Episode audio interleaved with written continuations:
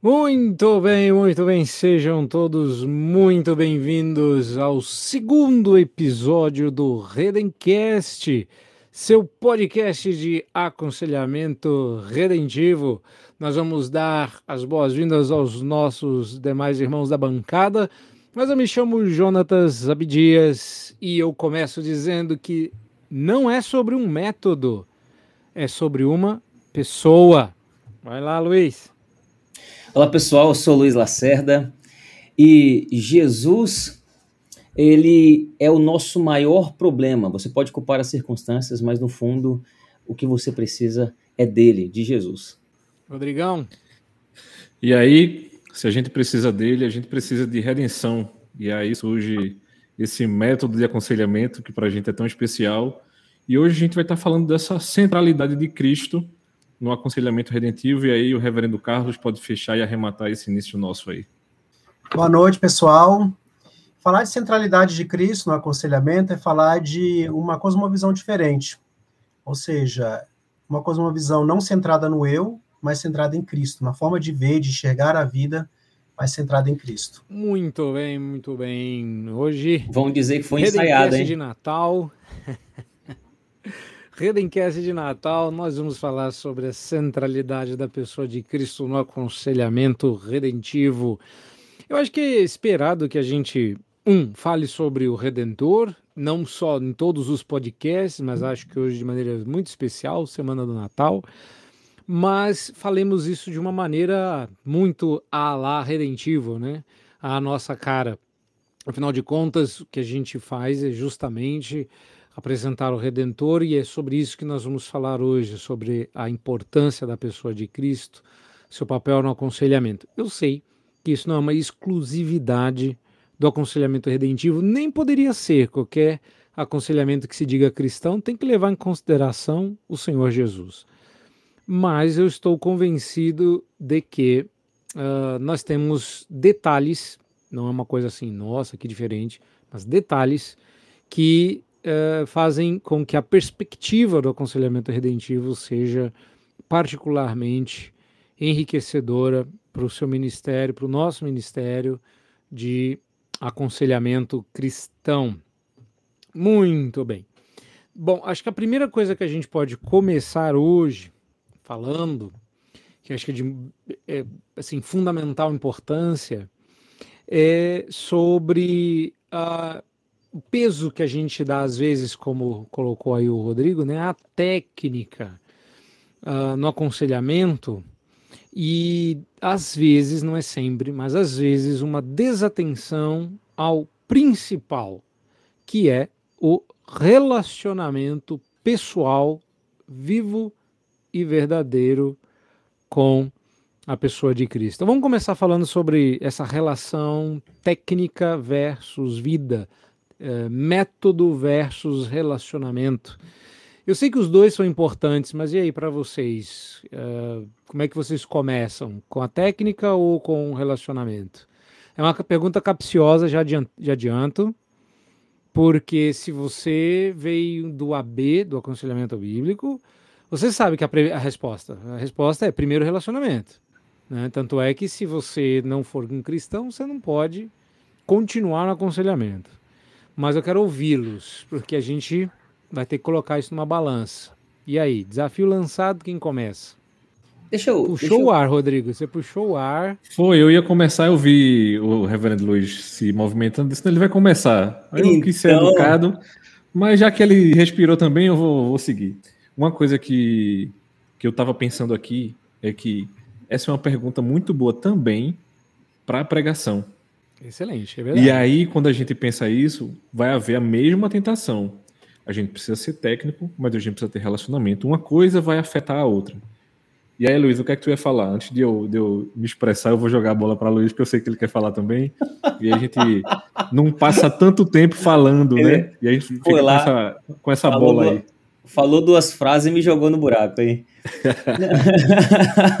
o cara dá dois toquinhos na bola e fala: faz gol aí. Faz gol, faz gol aí.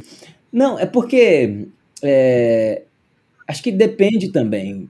Uh, depende da, da, da, fase que nós estamos. Eu, eu lembro que quando eu estava no seminário, ah, eu estava muito mais preocupado com o método. Afinal de contas, eu estava aprendendo ah, como fazer. Mas é, no processo de aprender como fazer, eu descobri que tão importante, se não mais importante do que como fazer, é o porquê fazer. Então, é, é por isso tem a ver com o nosso tema de hoje, porque nós fazemos aconselhamento redentivo porque há redenção, porque há um Cristo que se encarnou. E aí, baseado nesses pressupostos, a gente, aí então a gente aprende a como fazer. Então, o relacionamento com Cristo, ele é a base. Sem isso, não tem como fazer aconselhamento, é, aconselhamento em si. E sem, é, sem não, é nem crist, não, é nem, não é nem redentivo, né? Não tem como fazer aconselhamento cristão, é bíblico. E eu vou dizer mais, até integracionista, viu? Sem Jesus nem não tem aconselhamento. Eu acho que sem Jesus, no máximo que você tem é terapia. Verdade. No máximo. Verdade. E, e eu não estou falando aqui para desmerecer, não. Eu tô falando assim, uma coisa bem técnica, inclusive, né? Se você não tem Jesus, o máximo que você tem é terapia. Então, qualquer coisa que parta dali para frente vai precisar da pessoa de Cristo atuando e sendo central nesse processo. Ou vocês discordam disso? É, eu acho que não tem nada de pejorativo nessa frase. E aí, é, eu sei que a gente vai tocar isso lá na frente, mas eu vou só dar um, um toquezinho agora nisso aí, que é em relação à questão de João capítulo 1, versículo 1 quando ele toca ali a respeito do verbo, ele está remetendo imediatamente para Gênesis. E aí, nesse, nessa, quando ele aponta lá para trás, ele está dizendo o seguinte: não é só Deus Pai atuando. Se a gente precisa de Cristo em todo o movimento, dentro desse, desse, desse nosso conceito de aconselhamento, se a gente precisa de Cristo o tempo inteiro, então a gente vai ter a oportunidade de caminhar com o Senhor. E dentro dessa caminhada, ele vai mostrar direcionamento. Haverão trilhos a serem é, é, percorridos. E se há um trilho, eu preciso me apropriar de método. E dentro dessa apropriação, a gente vai ter que fazer, é, ou melhor falando, né, nem fazer em si, mas a gente vai ter que entender para fazer. Mas esse entendimento, às vezes, é o que faz com que algumas pessoas travem. A gente não está falando de um super conhecimento, de um super entendimento. A gente está questionando, assim, você não precisa ser Jonatas Abdias para é, apoiar o aconselhamento redentivo, entendeu? Quando ele falou Jonatas Abdias, a internet até deu uma caída aqui, ó. Se falar, se falar Vadislau três vezes, aí acaba tudo na hora aqui, ó. é, essa pergunta me lembra o meu início, quando eu comecei a fazer aconselhamento. Que aí a gente geralmente tem a tendência de focar no método, né? Porque é até mais fácil focar no método. Você pega o método e coloca diante da pessoa. Para a pessoa parece algo muito bom e para você também. Eu fui atender um, um, casal que o marido era extremamente controlador. E aí eu comecei a trabalhar com ele como ser um marido, né? As características de um marido conforme a Bíblia nos manda ser. E ele aprendeu. E aprendeu muito bem só que ele aprendeu para controlar a esposa. Então, o, a falta de foco na relação com Cristo me deu me fez dar munição para ele se aprofundar no pecado dele, inclusive usando a Bíblia. Né? Ele, ele passou a, a, a usar tudo aquilo que eu estava ensinando para ele para controlar ainda mais a própria esposa. É, eu, eu, engraçado você mencionar isso, porque tam, enquanto você falava, eu lembrei de mim também, mais moço, e de como eu era obcecado pelo método. Eu não, não era só é, valorizar, eu era obcecado. Eu, eu estava atrás de tudo o que fosse mais eficaz. Eu queria ter os instrumentos perfeitos para servir a Deus. Não Me se enganem. Disso. Houve um momento da jaula do Reverendo Jonatas. Ah. Se você perdeu o primeiro episódio, você precisa voltar lá no primeiro episódio e ouvir tudo que a gente conversou e lembrar disso aí. Ele está citando agora isso aí de maneira muito sutil e leve, porque ele falou melhor disso lá atrás. Então, você pode aí, com muita tranquilidade, volta lá para o episódio 1 para ouvir precisa, essa história. A gente precisa ter um, um, Como é que fala aquele. Uma espécie de um dicionário, alguma coisa assim que colecione esses verbetes nossos, que é a teologia da jaula, ela jaula, precisa né? ser é, não, isso aí precisa se tornar popular, gente. Né? Mas sim, eu também tive um momento de jaula. Mas antes do meu momento de jaula, eu acho que eu tive o um momento. O momento de jaula é o momento que a gente sai da jaula, né? Eu acho que eu tô falando aqui do período onde eu estava enjaulado, em que eu não estava afim de sair da jaula. Eu queria ser o animal mais selvagem para quando a jaula abrisse. E, e, eu era obcecado pelo método, obcecado. Eu queria, eu estudava muito sobre pregação, muito sobre aconselhamento, muito sobre como fazer. Eu estudava só como fazer. Eu não, não queria é, é, assim, muito me interessar no que fazer. Eu tinha muito mais interesse em como, no método, do que no conteúdo. E aí você se lem me lembrou a mim mesmo. E era terrível, porque quando a gente é muito bom tecnicamente, a gente vira o reverendo House. Vocês assistiram aquela série infame? Né? Então, rapaz, eu, eu, eu, a gente a gente se torna o reverendo House, a gente é a gente abre espaço, e eu falo isso até com, com base em erros meus, uh, que a gente abre espaço para certos pecados de relacionamento, porque se você for tecnicamente bom, você não precisa ser afável, amável, compassivo, você é bom, entendeu? E isso te redime. E aí é que eu acho que o aconselhamento redentivo me apresentou de novo porque a gente tem várias dessas ao longo da vida, né? Me apresentou mais uma vez a um redentor que me livrou de mim, que me disse, camarada, não é assim não, você pode ser bom o quanto você quiser, que você vai continuar sendo imperfeito e falho, e as coisas só funcionam pela virtude do meu sangue. E esse foi o momento em que eu brequei, em que eu saquei que às vezes, e aconteceram algumas, várias, eu não sabia o que fazer, e algumas eu errei mesmo, que eu sabia, depois eu percebi que foi um erro. E Deus usou os dois, tanto a minha ignorância quanto meu erro, para redimir alguém. E aí a gente descobre que nunca foi sobre um método. Deus usou até o que eu não sabia o que eu estava fazendo, que isso acontece até hoje, né? Pastor, quando o senhor falou aquilo lá, o senhor lembra? E eu não sei nem se fui eu que falei, entendeu? Não sei se acontece com vocês isso, mas nossa, Carlos, você foi na veia. Para mim, você foi na veia. É, e, e, e, a questão do método, ele é bom, mas ele é perigoso. Ele é bom porque a gente precisa de um trilho, de uma direção, mas o perigo tá porque às vezes ele dá certo. E aí a gente tem a tendência a enfatizar mais no método que na graça de Deus. É, às vezes dá certo não é porque a gente, o método em si é que redime, mas é porque Deus é gracioso e usa o método. Só que aí a gente, como conselheiro, às vezes fica achando que o mérito é do, é do método, não na, da graça de Deus, né? Então, é um caminho é, bom, importante, mas ao mesmo tempo ele é perigoso.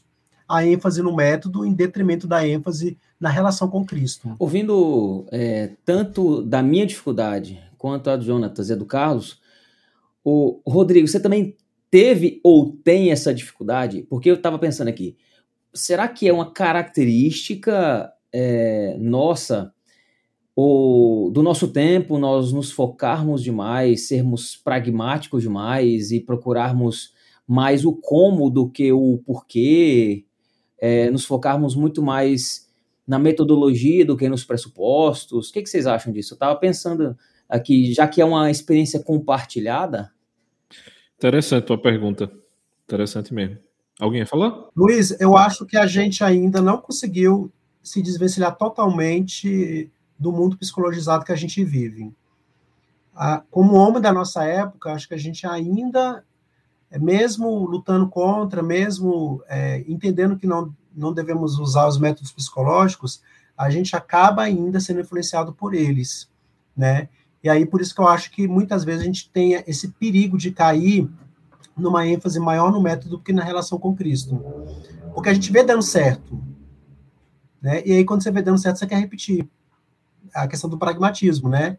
Então, eu, eu acho que a gente ainda está sob essa influência. Eu sempre falo que o, o, o problema de dar certo, porque eu já fui muito pragmático, é, aliás, quando eu entrei no seminário, a gente é obrigado a fazer aqueles testes, né? O meu deu que eu era muito pragmático.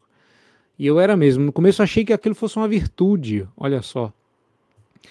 É... Olha só o que pecador, né? Certo, Olha só que não pecador. que pecador desavisado ainda por cima, né? Nossa, uma ódia à ignorância. É, eu. Eu, eu tenho um problema com dar certo, cara, porque tem várias coisas que dão certo. É, você pode pedir para alguém com educação para fazer silêncio e você pode dar um bom murro no queixo. As duas coisas dão certo. Entendeu? Você pode uh, tomar um, um remédio prescrito ou você pode abusar de uma droga ilegal. A depender do, do, uso que você está fazendo, por, por fim, né, se, se é para excitação do sistema nervoso central ou para anestesia dele, isso também dá certo. Ah, drogar uma criança para ela ficar quieta dá certo.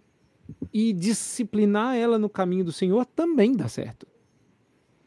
Então, o, o problema não é se dá certo ou dá errado. Tá? Porque vamos lá, aconselhamento redentivo dá certo e muito. Uh, e os outros métodos também dão certo? Alguns. Defina o que é dar certo. Porque dar certo tem, na minha opinião, pelo menos duas, uh, duas vertentes. Né? Uma é funcionar para o momento, porque para mim dar certo tem que ser perene, tem que resolver. Daí então, o redentivo. Daí o redentivo. E a segunda é dar certo é pode até funcionar, mas glorifica a Deus. Então, para mim, essas são as duas perguntas que encerram o dar certo. Porque se a sua observação for a curto prazo, dar certo é tão relativo que você pode incorrer em pecados grotescos, gratuitos e desnecessários, como os que eu mencionei aqui. Exemplos pueris, mas eu acho que ilustra a questão. É, Para mim, o grande desafio nesse, nesse aspecto foi o seguinte: eu sempre tive muita dificuldade com esse lado de dar certo de maneira que não é dar certo no final das contas. Então vou pregar um exemplo prático, pode ser, pode ser até que me crucifiquem aqui com esse exemplo, mas tudo bem. É, vamos lá, nem né? tá aqui para levar pancada mesmo. Estou preparando então, assim, vou, pegar, é, vou, vou, vou pegar um exemplo prático. Alguns pregadores se tornam famosos porque são incisivos. E outros são mais, digamos assim, amáveis. Eu achei tão então, assim, chocante assim, a sua é, a sua, Posso? A sua posição. Então, isso. Mais um pro glossário. Que, que mais é um pro glossário aí, olha. Né? Chocante. Então, assim, isso acabava me afastando, por exemplo, é, de, de conselheiros que eram assim. Então, por exemplo, se eu tivesse conhecido o reverendo Jonatas nesse início, muito possivelmente eu teria me afastado dele. Lá porque no eu início, tive, né? No fora lá no jaula. início. Por, é, porque eu sempre tive muita dificuldade com esse tipo de, de, de, abordagem. Então, alguns amigos até me perguntavam: então quer dizer que tu não ouve ou não lê é, é, é, Fulano de Tal? Eu disse: não, eu tenho dificuldade, por exemplo, de acompanhar a pregação. Então, assim. Mas, ó, Rodrigo, fica tranquilo. Muita gente se afastou de mim naquela época, viu? Fica tranquilo que. É, isso, isso não é uma hipótese, aconteceu. Então, por exemplo, as pessoas falam, não, mas e Piper? Eu disse, não, Piper, ele, ele tem um, um, um modo de pregar dele, mas para mim é, não me afasta tanto feito outros. Eu particularmente não, não curto muito esse essa paixão desenfreada, essa coisa meio quase derretendo. Eu sou de uma de uma escola, mas aí, né, você tem que ver que na época de seminário a gente faz algumas opções. Né? Na época o mundo era dividido em dois pregadores brasileiros, meu universo era um universo muito pequeno.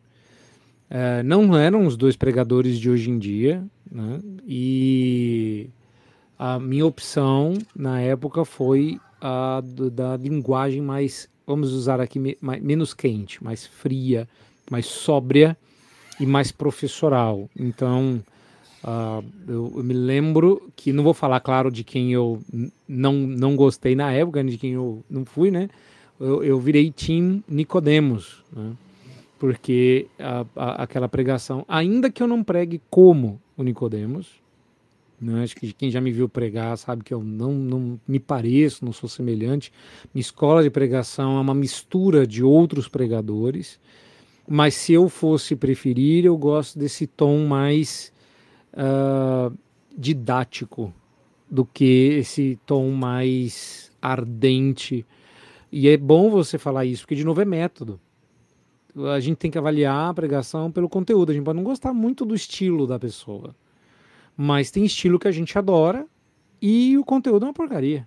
Ah, pegando um pouquinho do gancho do que o Carlos falou lá, que de nós, de alguma maneira, não conseguirmos nos desvencilhar da, é, de uma maneira de lidar é, psicologizada, é, eu acho interessante. Eu, não, eu lembro de uma vez, acho que foi ano passado que eu li um livro de um antropólogo, se chama Philip Reef.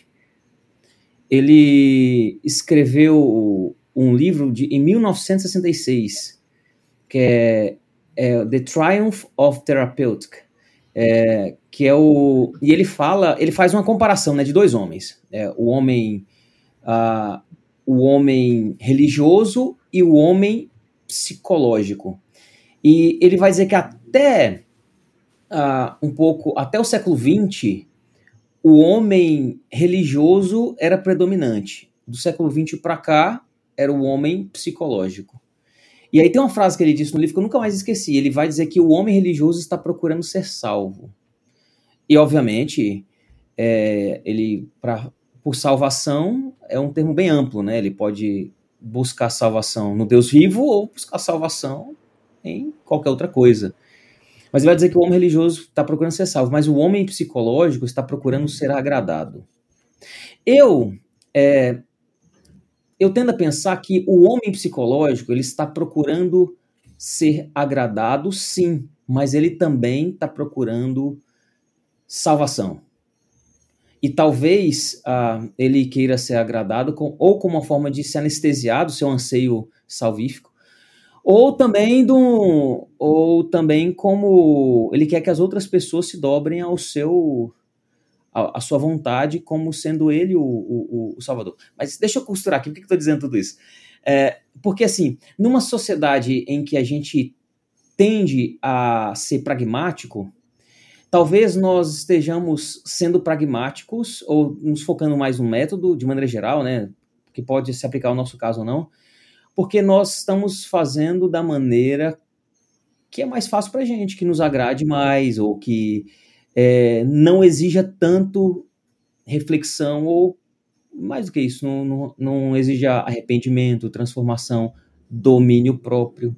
Porque se eu, se eu só aplico o método, não preciso ter domínio próprio, controlar quem eu sou, ou como o Reverendo Jonas falou, não preciso ser amável, confiável. E a nossa sociedade funciona assim: é, eles toleram o artista por causa da arte, mas o cara temperamental, ele é, ele nos bastidores ele é terrível, ele é um monstro. Mas por causa da arte, por causa ou do dinheiro que ela traz, ele é tolerado. Aliás, essa é uma boa colocação, porque eh, eu me lembro de ter ouvido uma palestra, uma coisa do tipo sobre arte a partir do século XIX, e que falando especificamente sobre música, né? E que o músico era aquele que entregava música e era medido pela qualidade da sua música. E agora não, a pessoa por causa da sua música ela tinha desculpa, por exemplo, de pedir 100 travesseiros no seu quarto de hotel, né? É, e isso seria impensável antes do século XIX. quem você pensa que é? Ah, sou músico, tá aí. É... Haja soneca, haja soneca, né?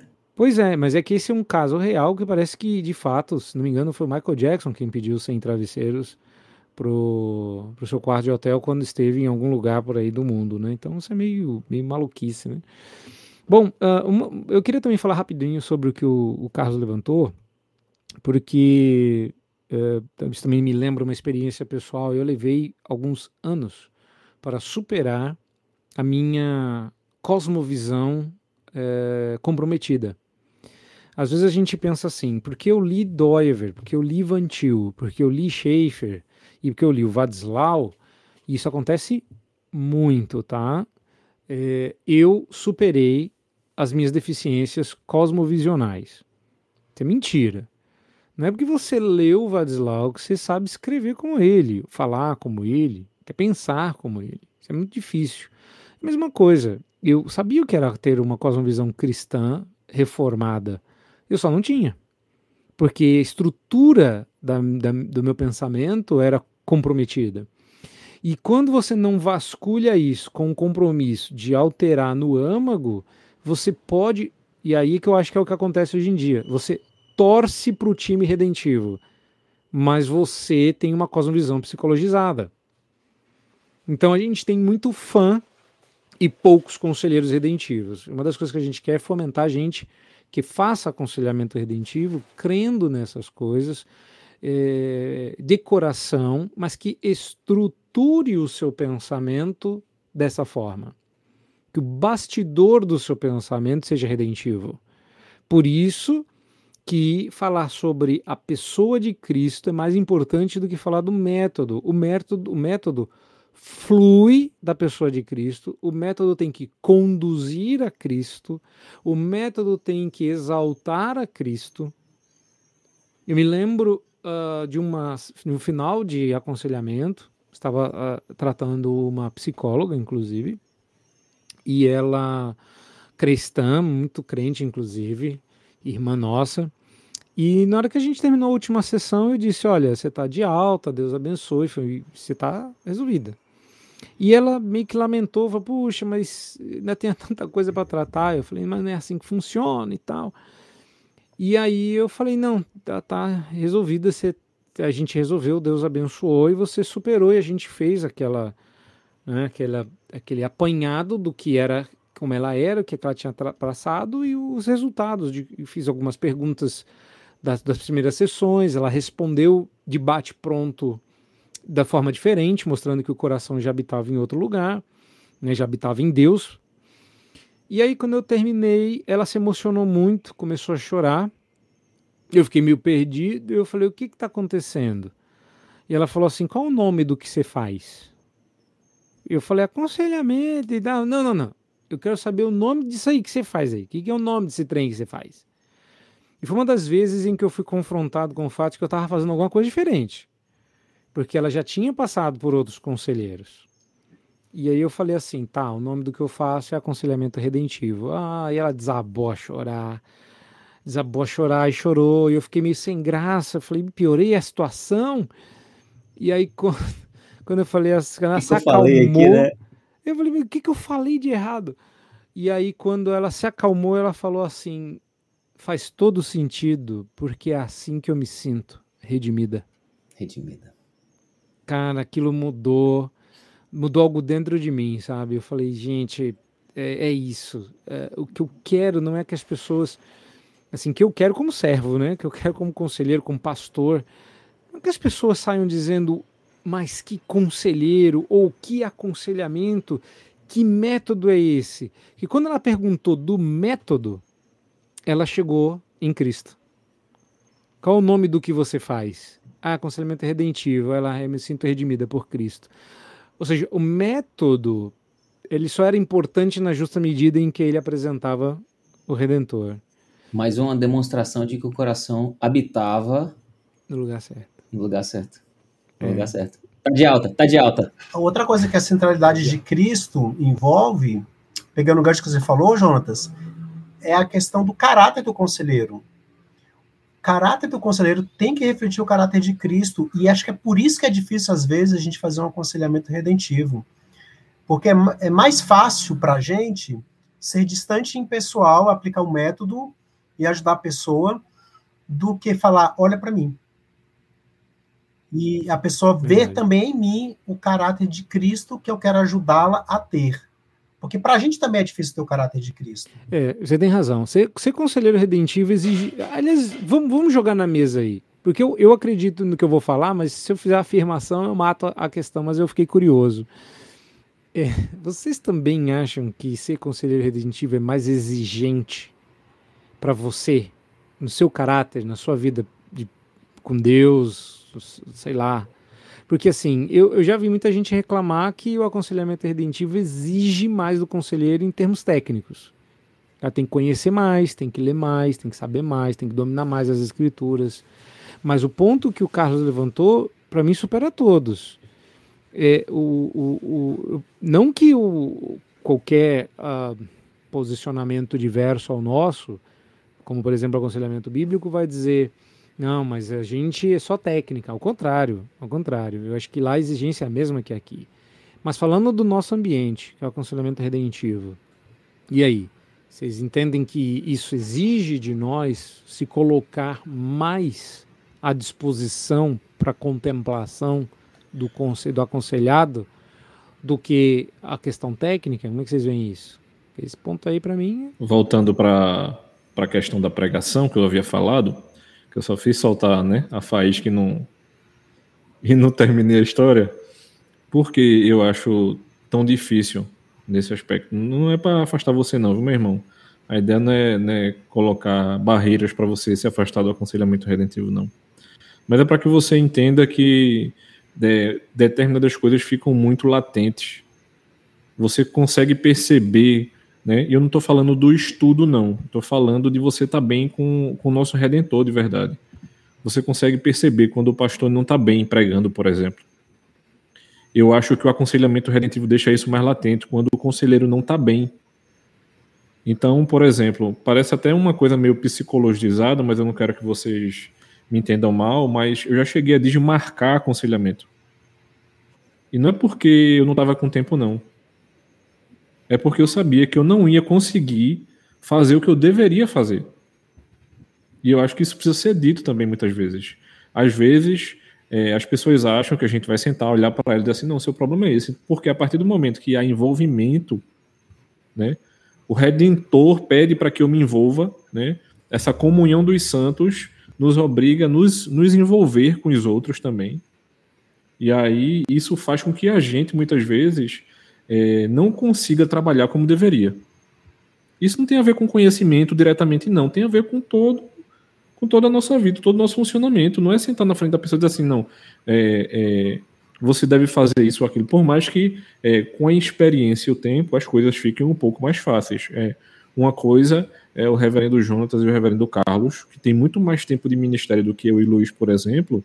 Eles vão ter determinadas é, assertividades e, e, e, e pensamentos que talvez facilite também. Mas, por outro lado, é, muitas vezes a gente vai chegar para a pessoa e vai dizer assim: meu irmão, vamos fazer o seguinte, vamos remarcar, porque eu acho que vai ser mais, mais salutar o nosso próximo encontro. Você já desmarcou, Lacerda, aconselhamento por causa disso? Porque, assim, eu tô, tô apostando alto que o Carlos vai dizer que sim, e eu já. Eu já desmarquei pelo mesmo motivo. Eu, eu, eu já desmarquei. Eu já desmarquei. É, no dia especificamente que eu desmarquei, eu não era a primeira sessão de aconselhamento daquela, daquela pessoa, era um, um, era um homem, pai de família, que tinha um problema com ira. E naquele dia eu tava irado. E, e, aí. E veja, tô confessando meu, é, meu pecado aqui em rede internacional. Vou ficar internacionalmente conhecido ou desconhecido, né? Por causa disso. Mas é, um monte de coisa tinha acontecido e eu tava com os nervos à flor da pele. E, e sempre quando eu vou receber alguém, eu retomo, né, a, o caso, as anotações que eu fiz para poder deixar um pouco mais, mais fresca, para poder receber a pessoa e tudo mais. E quando eu estava lendo as minhas anotações, eu percebi semelhanças entre as minhas observações dele e o que estava acontecendo comigo. E aí eu, eu cheguei à conclusão que naquele dia eu precisava é, tratar o coração para então tratar o coração da, daquele daquele irmão. Então eu fui e liguei assim. Hoje em dia ligação é meio invasiva, né? Mas eu, liguei, falei assim, olha, estamos marcados, mas hoje eu preciso desmarcar. É, porque eu acredito que você, o que você precisa, é, hoje eu não consigo oferecer e vamos marcar para o dia. Ele foi tranquilo, assim, desmarcar foi tranquilo tudo mais, mas eu desmarquei exatamente por causa disso. Você e... foi ler as anotações do cara e descobriu que esse cara sou eu, né? Esse cara. Foi tipo isso. Ai, ai, ai, ai, Redimindo Eita. Roberto Carlos, né? Redimindo, Redimindo Roberto Carlos. E, e, o Novo Testamento tá cheio de expressão, por exemplo. Rebaixando, rebaixando Roberto para príncipe. É. Só existe um único rei. Uma outra, outra é questão é um, né, do, do redentivo que ah. ele, é, ele redime a própria metodologia.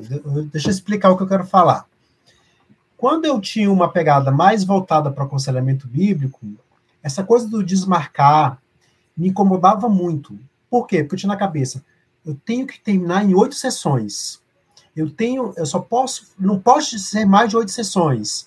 Eu não posso, tem que ser um período de semanal, se, senão a coisa pode degringolar. Né? Eu ficava tão preso ao método que eu me sentia é, amarrado. A partir do momento que você tem uma perspectiva mais relacional, é, de uma retenção mais ampla, até o método você se sente mais livre, né? Você, você fica livre para desmarcar quando você não está bem, você fica livre para desmarcar quando você acha que ainda não entendeu muito bem, o, é, tem um, um, diagnóstico muito é, é, adequado e você precisa pensar mais no que falar, no que mostrar para o aconselhado, né? Você fica livre para ter um período mais amplo de relacionamento, que não precisa ser só de oito sessões, né? É, você entende que é uma caminhada que você vai ter com aquela pessoa. Então, assim, até a, até a metodologia, a gente se sente mais livre, né? Dentro da proposta redentiva. E, eu, eu creio que humaniza também, né? O método, o método.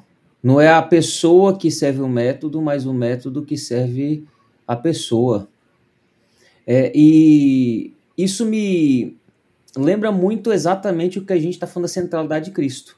Porque ao ele se encarnar, como foi dito logo no começo, não é sobre um método, uma filosofia ou um dogma apenas, mas é uma pessoa encarnada, real, que come com a gente, que bebe, que se ira, mas não peca, que chora, que sofre.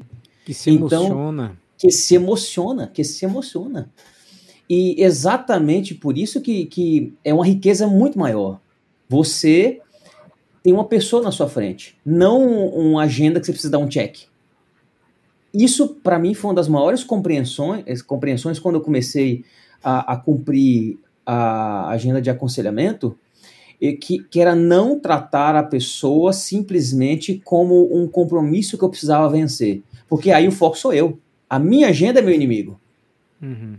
Uhum, Mas excelente. eu ser instrumento de Deus para mostrá-la a Cristo. Aí que faz sentido a expressão aconselhar-vos uns aos outros. É uma pessoa falando com outra pessoa. Porque o nosso redentor. Uma terceira pessoa. Exatamente, porque o nosso redentor é uma pessoa. Exatamente. Uma outra coisa também é que dentro desse processo, se eu tenho a ação do Espírito Santo, né, ampliando um pouquinho mais, quem está agindo é o Espírito. Porque às vezes o jogo vira. Às vezes a pessoa quer receber alta. Ela acha que a gente está enrolando. E é justamente aquela é, coisa é, que a gente falou no primeiro encontro, dizendo assim: se eu der o próximo passo com ela, ela não vai entender ainda. Se ela não vai entender ainda, para que eu vou dar o próximo passo? Excelente. Eu tô rindo aqui porque eu lembrei de uma coisa, mas é isso mesmo. E aí. Você vai é... contar essa coisa, você não pode lançar uma carta dessa. Deixa eu aí. Eu tô a, com a uma coisa aqui para contar, mas eu não lancei a carta. Agora você lançou, meu amigo, você vai contar. Tá bom. Terminei, terminei, Rodrigo. Quando a gente está lidando com uma pessoa e como bem o Luiz falou, né? É uma pessoa lidando com outra pessoa, falando da maior pessoa que também é Deus. Então, esse Senhor que, que encarna e que nos deixa o Espírito, eu gosto muito dessa ideia do Espírito como consolador, porque é, é, somos usados por esse Espírito para isso, e isso não pode ser confundido, né? A gente não se torna. É, a gente não pode se entregar a essa coparticipação e dizer assim, nossa, eu também faço isso aqui. Oh. A gente pode ter essa tendência aí, né? Que lindo e maravilhoso, mas é, é humilhante. É humilhante, mas é gratificante também. Bom, desculpa é, a inserção do nada de cultura nerd, mas nós somos o oposto do He-Man, né? A gente nunca diz eu tenho o poder, né? Eu tenho a força. Nunca. É verdade. A gente segura a espada, mas a gente nunca tem a força. Desculpa, Boa foi totalmente a espada, a espada do. a- como diz Efésios, não é verdade? Só, já É, aproveitando, eu o aproveitando o gancho do Jonatas aí, vocês assistiram He-Man? A nova versão da Netflix? É interessante, Eu tem umas coisas interessantes para serem comentadas. Ainda É não. por isso. Sem spoilers, ainda não. Spoilers, por favor. Eu tô com dois, duas bagagens de spoiler aqui. De um lado eu tô com Homem-Aranha do outro eu tô com Homem-Aranha. Por Não, favor, Homem-Aranha não assisti Homem-Aranha eu já assisti, agora He-Man não. Ah, Não, não assisti ainda não. Nos aliás, ajudem. aliás, precisamos de um podcast sobre arroubos redentivos em Hollywood. Depois de Homem-Aranha, Verdade. precisamos falar, Verdade. né? Precisamos falar sobre Homem-Aranha. Especificamente esse último filme, Cara, foi redenção. E pra vocês verem, ó, quando- foi? quando redenção. ó. Rapidinho. É, a gente, Não, a gente de- tem que mudar de deixa- não assunto. muda ainda não. Quando, quando, e vocês verem, quando a ideia da redenção, é, mesmo para quem não sabe o que é redenção, mas ela está visível em qualquer obra de arte, visível de, eu acho que toda obra de arte ela está lá, mas em algumas ela está de forma mais clara. É um sucesso retumbante. Todo mundo está falando bem do Homem-Aranha. Até agora não vi nenhuma pessoa falar que o filme é ruim. Todo mundo está falando bem. Exato. Exato. Ah, Excelente pontuação. Existe um, existe um autor que já tratou isso, né? Existe um autor que já tratou isso, né? É, Tolkien, Árvore e Folha, ele vai tocar nesse assunto, né? Sim. O triunfo do bem contra o mal. É, e Verdade. Porque sabe, isso toca tanto o coração da gente. é, e você sabe por que que eu é, e não eu ia falar, mas ia ser spoiler. Nossa, quase eu falei.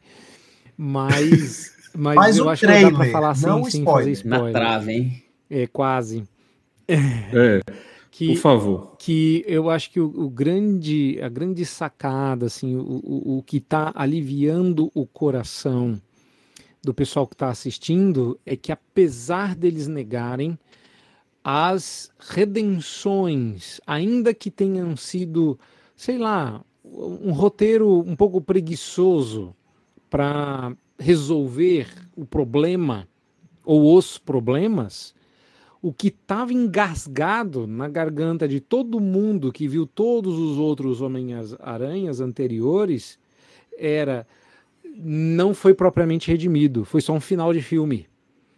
E agora não, eles revisitam cada uma das, da- das soluções anteriores e as redimem. Eu tô com E é tanta isso vontade de comentar isso. Eu tô com tanta vontade de comentar isso. Porque, porque dá vontade de, de sair mostrando os links, mas eu não vou fazer isso não, porque a gente pode, a gente podia Não, gravar um, um- esse, esse a gente precisa, a primeiro. gente precisa. Janeiro, janeiro está aí, viu? Se controle, Vamos, se vamos. contenha. Aí, promessa, promessa é dívida, galera. Nós vamos gravar um podcast sobre aspectos redentivos em Hollywood e nós vamos começar com o melhor de todos eles, que é Homem-Aranha. Homem-Aranha. Depois a gente vai para Ultimato, Boa, Hein? boa, excelente. porque porque não tem cristão que não tenha chorado quando o, o Capitão América pegou o Mjolnir. E Verdade. aquele momento ali foi um momento de redenção pelas obras, mas foi. Acho que, eu acho que Batman, indo um pouquinho mais para trás também, Batman vs Superman também tem uma Na questão de nossa ali pesadas. ali é- Total, escancarado. total. Bem. Então acho que dá pra gente brincar bastante Ô, sobre João, isso. você, né? é, sobre a questão do método, encerrou ou pode comentar mais, falar mais alguma coisa? É, é porque Não, eu, pode eu falar, a lembrei gente não tem uma das limite, não. cenas mais impactantes do livro O Pensamento Secreto de uma Improvável Convertida, que ela ficou dois anos visitando a casa daquele pastor até o momento da conversão. Imagina se aquele pastor pensa assim, não, oito encontros, essa mulher não converteu, né? é, vamos deixar para lá, não tem mais jeito, né? Ela ficou dois anos frequentando a casa dele. E numa das partes do livro, ela comenta uma coisa que eu achei assim, fantástica. Ela fala que uma das coisas que mais chamou a atenção dela, ela não sabia ainda mencionar o que, era aquilo, mas ela viu uma coisa diferente, foi na maneira como o pastor tratava a esposa e a esposa tratava o pastor. Ela ainda não tinha percebido que ali no tratamento um para com o outro estava Cristo e a igreja. E isso ela percebeu depois. Mas naquele primeiro momento ela não percebeu. Mas ela percebeu que havia alguma coisa diferente. Olha que coisa fantástica do aconselhamento. A ideia não só da gente estar numa sala fechada aconselhando uma pessoa, mas das nossas famílias estarem juntos conosco no aconselhamento e a pessoa vendo como nós nos relacionamos em família. E isso refletir no caráter de Cristo na vida dela. Isso é fantástico. Hum. Ô, ô, ô, Carlos, deixa eu comentar isso daí, porque talvez você tenha tocado num. Eu li esse livro e eu me emocionei muito nessa parte, mas é porque eu tenho uma, uma questão pessoal relacionada a isso.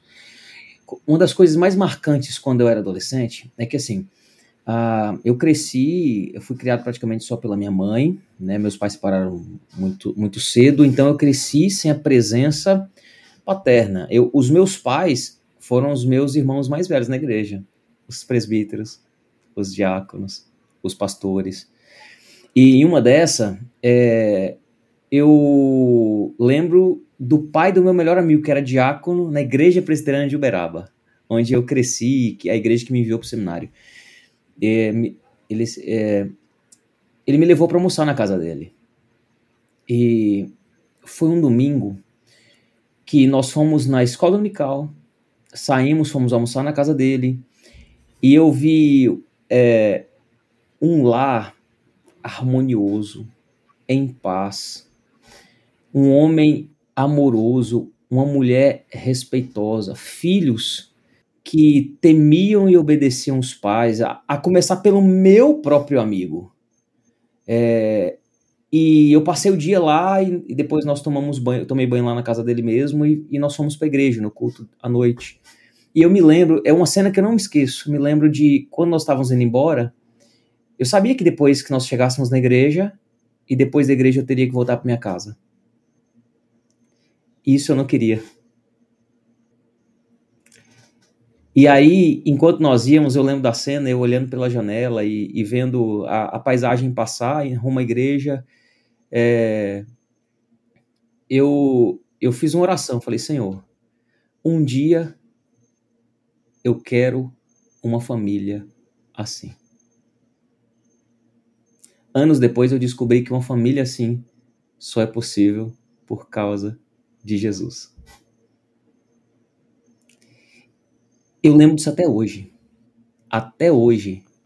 Porque é Jesus quem, quem redime pessoas, famílias, histórias é, e dá significado às coisas. É, e é por isso que, que a gente se emociona com filmes, por exemplo, de Hollywood, porque no fundo mesmo quem não sabe onde procurar redenção, sabe que precisa dela. Sim. É, Sim. E, e você falar aí me, fez lembrar disso. Eu, eu queria lembrar, é, compartilhar essa história, porque quando a gente pensa de que são duas pessoas compartilhando uma pessoa real encarnada, a gente lembra que a gente não tem apenas uma mensagem poderosa, a gente tem uma pessoa poderosa. Excelente. Para redimir. Aliás, você me lembra. Eu acho que. Desculpa, Rodrigo. Adi. Não, pode falar, velho. É, é que. É, enquanto você falava aí, o que me veio à cabeça foi. Vai ser um pouco redundante, vocês. Sabe aquele negócio de você também vai apanhar? Então vamos, vamos apanhar junto. Me chamem do que vocês quiserem, aqui e na internet, mas a primeira coisa que me encantou no aconselhamento redentivo foi o reverendo Vadislau. Não foi o método. É, foi a pessoa. Foi a pessoa. E, e o que mais, assim, uh, me incomodava no bom sentido era a maneira como ele falava do, do Redentor para nós como se ele morasse lá no sítio. Rapaz, é uma sensação tão. No começo era tão esquisita, porque, não sei, acho que o meu relacionamento com Cristo era também institucional, né? E a gente encontra muita gente na igreja com esse relacionamento institucional com Cristo. Que a pessoa vai orar e não parece que ela está falando com uma pessoa. Ela está declamando um, uma oratória. Eu já, isso é muito comum E uma coisa que eu já vi o Lacerda orando, como uma, uma particularidade que eu vejo no Lacerda, estou falando que você foi o último a falar, né? É, que ele sendo pastor e fechando os olhos para orar, você percebe que ele é um cara que esteve falando com esse mesma pessoa que ele está falando agora, esse Deus aí que ele está falando, ele falou com esse cara há pouco tempo. Porque a maneira como eles se tratam é de muita intimidade. E me incomoda quando você vai pedir para alguém orar e a voz da pessoa muda. A postura corporal muda. Ela deixa de ser quem é e passa a falar como se ela estivesse falando para nós, ao invés de falar com alguém. E quando eu vou falar com minhas filhas, com a minha esposa, com as minhas ovelhas, você percebe uma mudança de postura, mas não de distância. De você estar falando com alguém que ele conhece.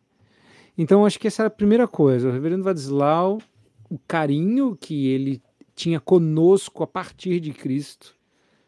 Tem uma coisa que o Vadislau sempre começa e que parece que é um avô abraçando a gente quando ele pega a palavra. Se vocês um dia pedirem para ele pregar, se preparem, que é uma delícia, porque ele começa com o tradicional Amados do Senhor Jesus, graça e paz. Assim, você se sente amado por Jesus naquele momento, entendeu? É um negócio maravilhoso e o carinho e a maneira carinhosa e respeitosa com que o Vadislau contava da interação familiar. E como eu acabei tendo é, um relacionamento de é, primeiro acadêmico, depois de trabalho com o doutor Davi, depois é, conhecendo o irmão e, e, conhecendo o pessoal do sítio, a família, eu me lembro da vez que eu falei isso para ele, que eu falei assim, reverendo, olhando de longe, sua família parece perfeita. E ele riu e não foi, eu falei para ele eu estava tão admirado, né? E ele riu, mas não riu de desdém nem porque achou engraçado, ele riu como quem estava envergonhado de ter criado uma impressão errada. Hum, tá. e, e aí ele riu e disse assim, olhando de longe, né? E eu fiquei tão envergonhado que eu falei: o que, que eu falei de errado? E aos poucos eu fui entendendo, não, não se tratava dele. O que eu estava vendo de bonito ali era o que Cristo tinha derramado de graça. Então é, é interessante mostrar que a gente se encanta. Olha, muitas vezes as pessoas se distanciam do nosso método, da nossa teoria, da nossa abordagem por causa da gente. A gente é uma barreira. Mas quando a gente se esvazia da gente e busca mais o Redentor, às vezes as pessoas encontram em nós o que não, não é de, da gente. E eu acho que, para encerrar, a paga eu tive quando eu estava fazendo um aconselhamento. E uma pessoa virou para mim e falou assim: tem algo em você que eu não sei descrever o que é, ela não, é, não era crente, que eu não consigo bem explicar, mas claramente é maior do que você. E que quando você começa a fazer aconselhamento, ela falou de aura, falou de poder, falou de energia, e enalteceu essa luz. E eu falei para ela, eu acho que eu acho que o que você está percebendo é a pessoa de Cristo. Aí ela falou, mas é, como é que funciona isso? Ele desce em você e tal. É um falei, que é um poderoso, sim. Né? E aí a parte engraçada foi que eu disse, não, é que onde é, tá dois ou três reunidos e tal, eu expliquei para ela, a gente está aqui e a gente orou e Cristo está presente. E eu falei com uma naturalidade tal que Cristo estava na sala que ela congelou e ela falou assim: Aqui. Aqui e eu falei. Que onde? eu falei, eu não sei, eu não consigo ver. mas, mas acho que eu falei com a certeza tamanha de que ele é uma pessoa e ele tá aqui, que ela congelou, ela falou assim: Meu Deus, onde ele tá? Ele tá aqui, qual, qual, tá do meu lado? Onde que é? Eu falei: Não, não, não é assim que funciona. Mas quando você faz isso sem força, sabe? Não é uma coisa assim, vou treinar para Não, você faz isso porque você realmente acredita né, nisso e porque você conta com isso. Você nunca faz aconselhamento com duas pessoas. O mínimo para um aconselhamento são três pessoas: você, seu aconselhado e Cristo. É daí para mais, nunca daí para menos. Mas eu cortei o Rodrigo, então vamos lá, Rodrigo. É, não, só queria voltar para o que Luiz falou, porque isso me, me, me abre uma questão. Eu tenho uma igreja com bastante jovens, né? Eu tenho no aspecto de fazer parte, né? Não de ter mesmo, né? Só para o pessoal não achar que a gente né? a gente As pessoas não confundam entende. isso, né? A gente entende. É, e uma das coisas que mais me encanta hoje em dia como pastor é o privilégio de acompanhar jovens para casamento. E nesse aspecto, a gente tem bastante jovens na igreja que só ele é, é, é, o, é o cristão da sua casa. Então, esse aspecto de redimir novas famílias é muito bonito. É justamente voltando para essa temática de Luiz aí, porque meu amigo, você é instrumento de bênção na sua casa e você vai poder ser bênção na sua família maior. Você está criando uma nova família com sua esposa para abençoar essas duas famílias às vezes. Pensando no aspecto de que dois jovens que são só é, sozinhos, né, cristãos dentro da sua casa, é, é, desafiador? É. Por quê? Porque muitas vezes a gente não tem outras famílias nas nossas igrejas que possam apoiar esses jovens. Então acaba sobrecarregando a gente também, né? Isso é até um, um não é somente um pedido de socorro pastoral nosso, não, mas é para que as pessoas entendam melhor Tito 2 ali, para que os, os homens mais velhos aconselhem os homens mais novos e as mulheres mais velhas aconselhem os, as, as moças né, mais novas, não somente que vão casar, mas em todos os aspectos.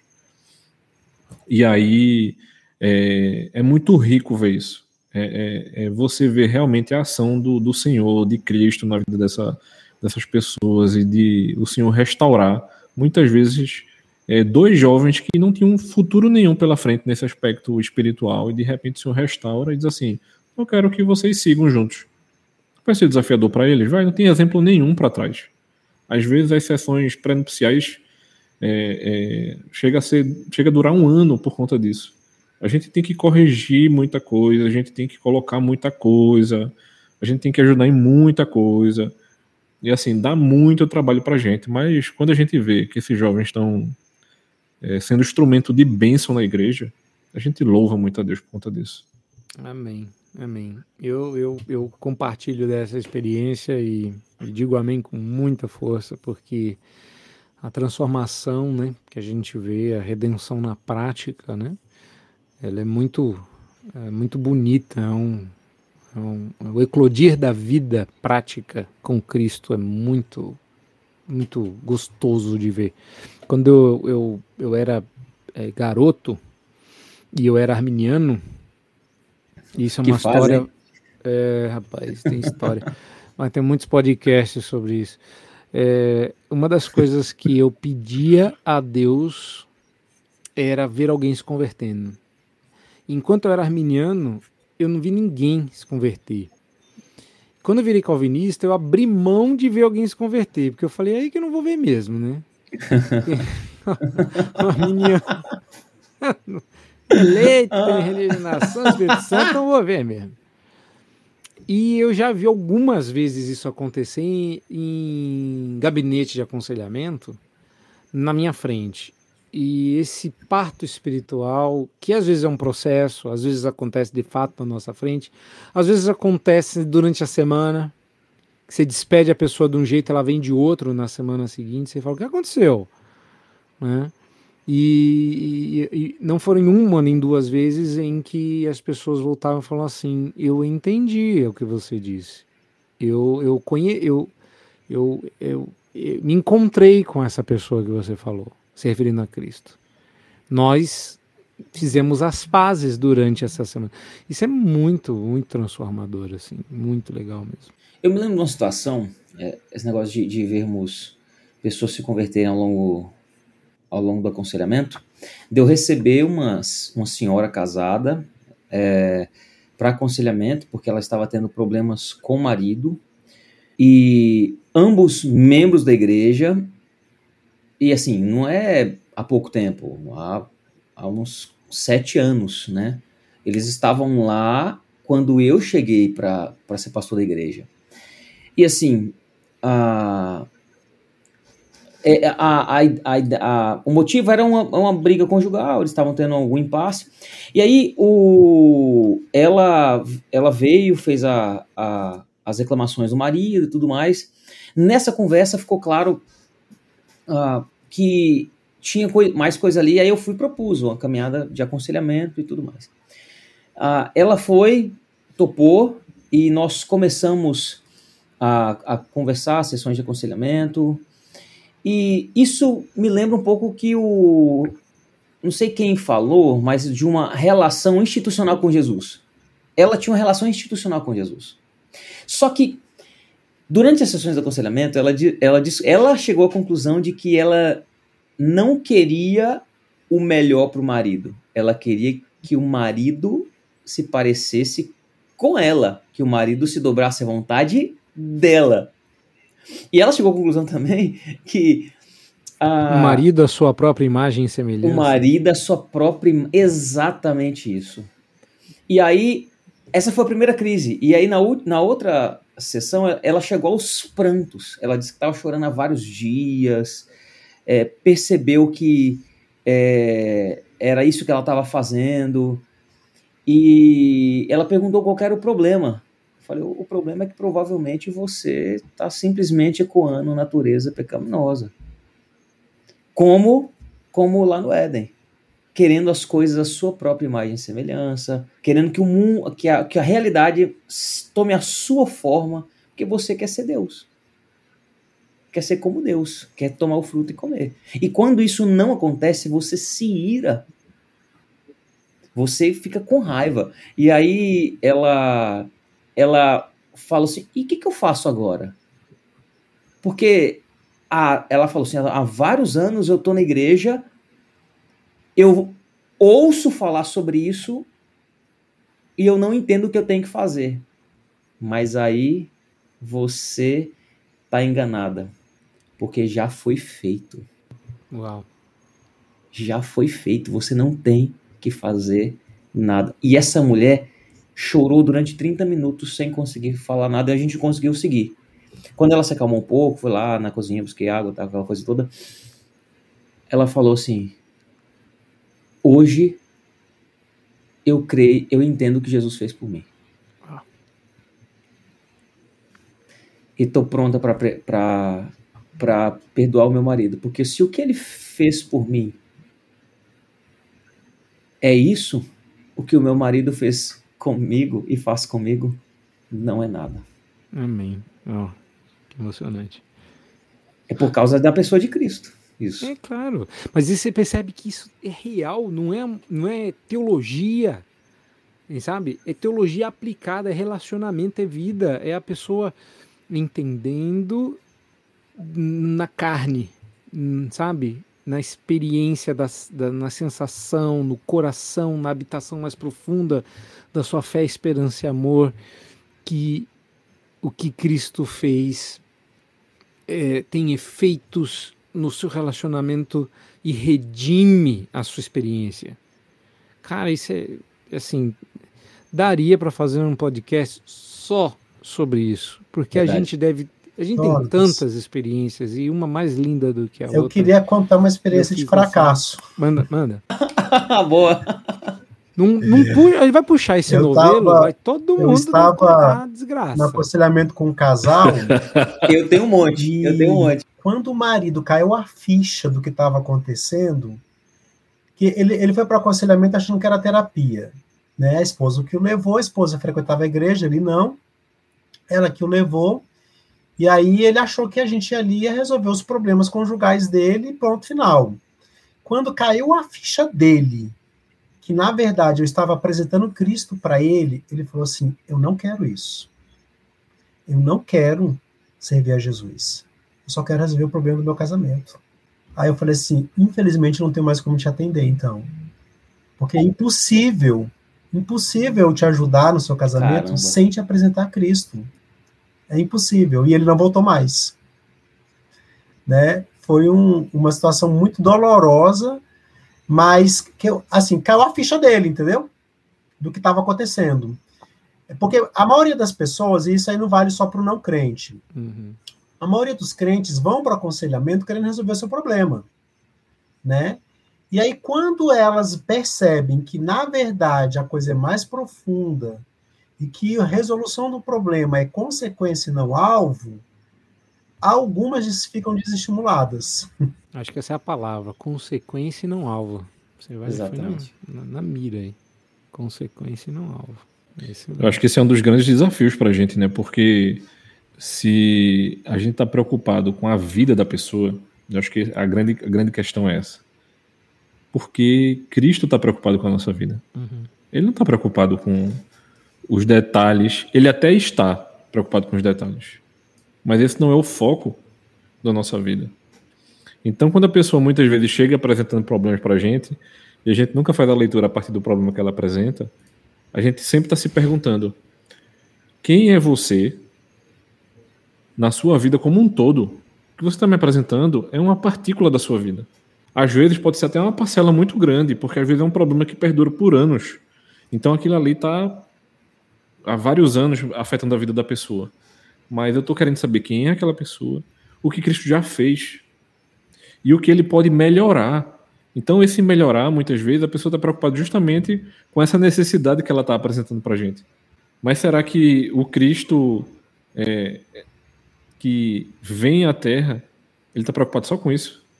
Rapaz, já pensou se a gente dissesse assim, Jesus veio à Terra, que, que, que acontece nos pregadores de hoje, né?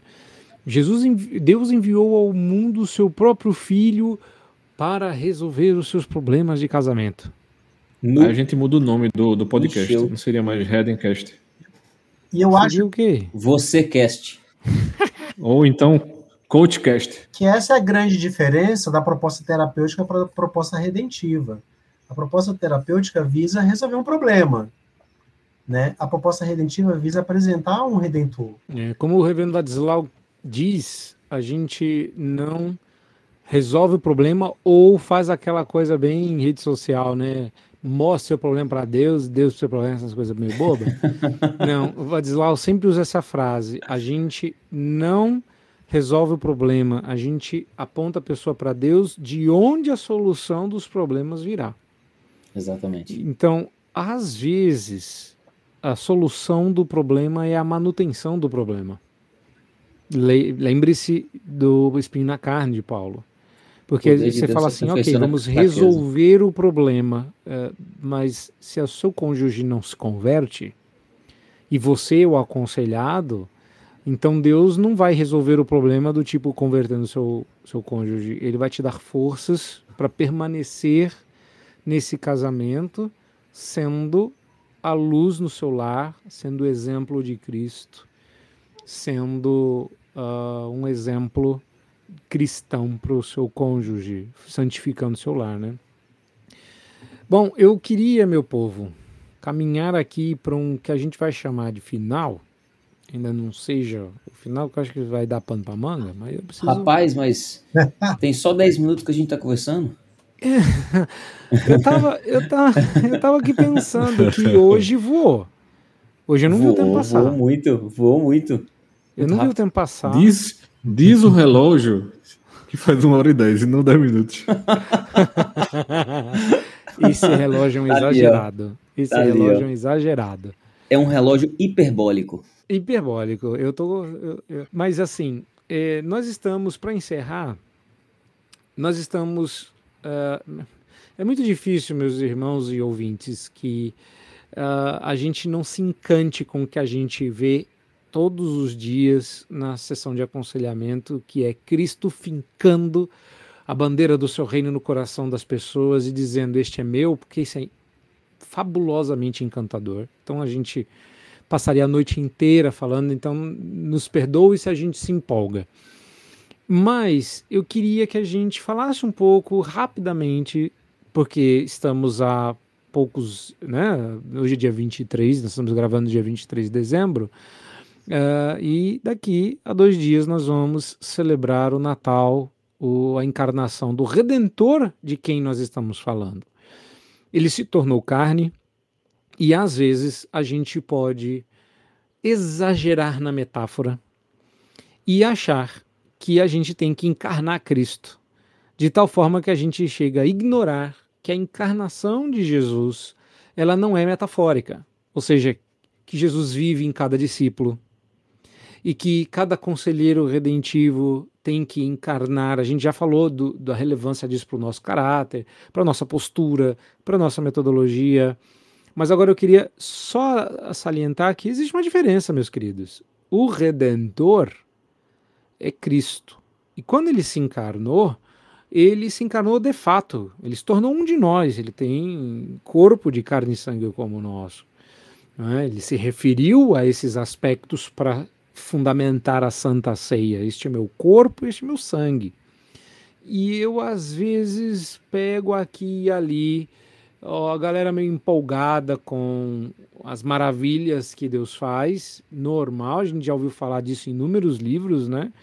A pessoa se encanta com as maravilhas de Deus e esquece que Deus é maravilhoso, inverte os presentes de Deus do que o Deus dos presentes. E às vezes a gente pode incorrer no erro de falar do Deus encarnado, que é o nosso, que é o nosso dever, e inverter isso e falar sobre a, a maneira como nós encarnamos o amor de Cristo. E eu acho isso perigosíssimo, porque nós não somos o parâmetro do amor de Deus. O parâmetro do amor de Deus é a encarnação de Cristo a maneira como Deus demonstrou o seu amor ao mundo foi enviando o seu filho como homem para a cruz. É, só para corrigir aí o famoso João 3,16 mal interpretado, né?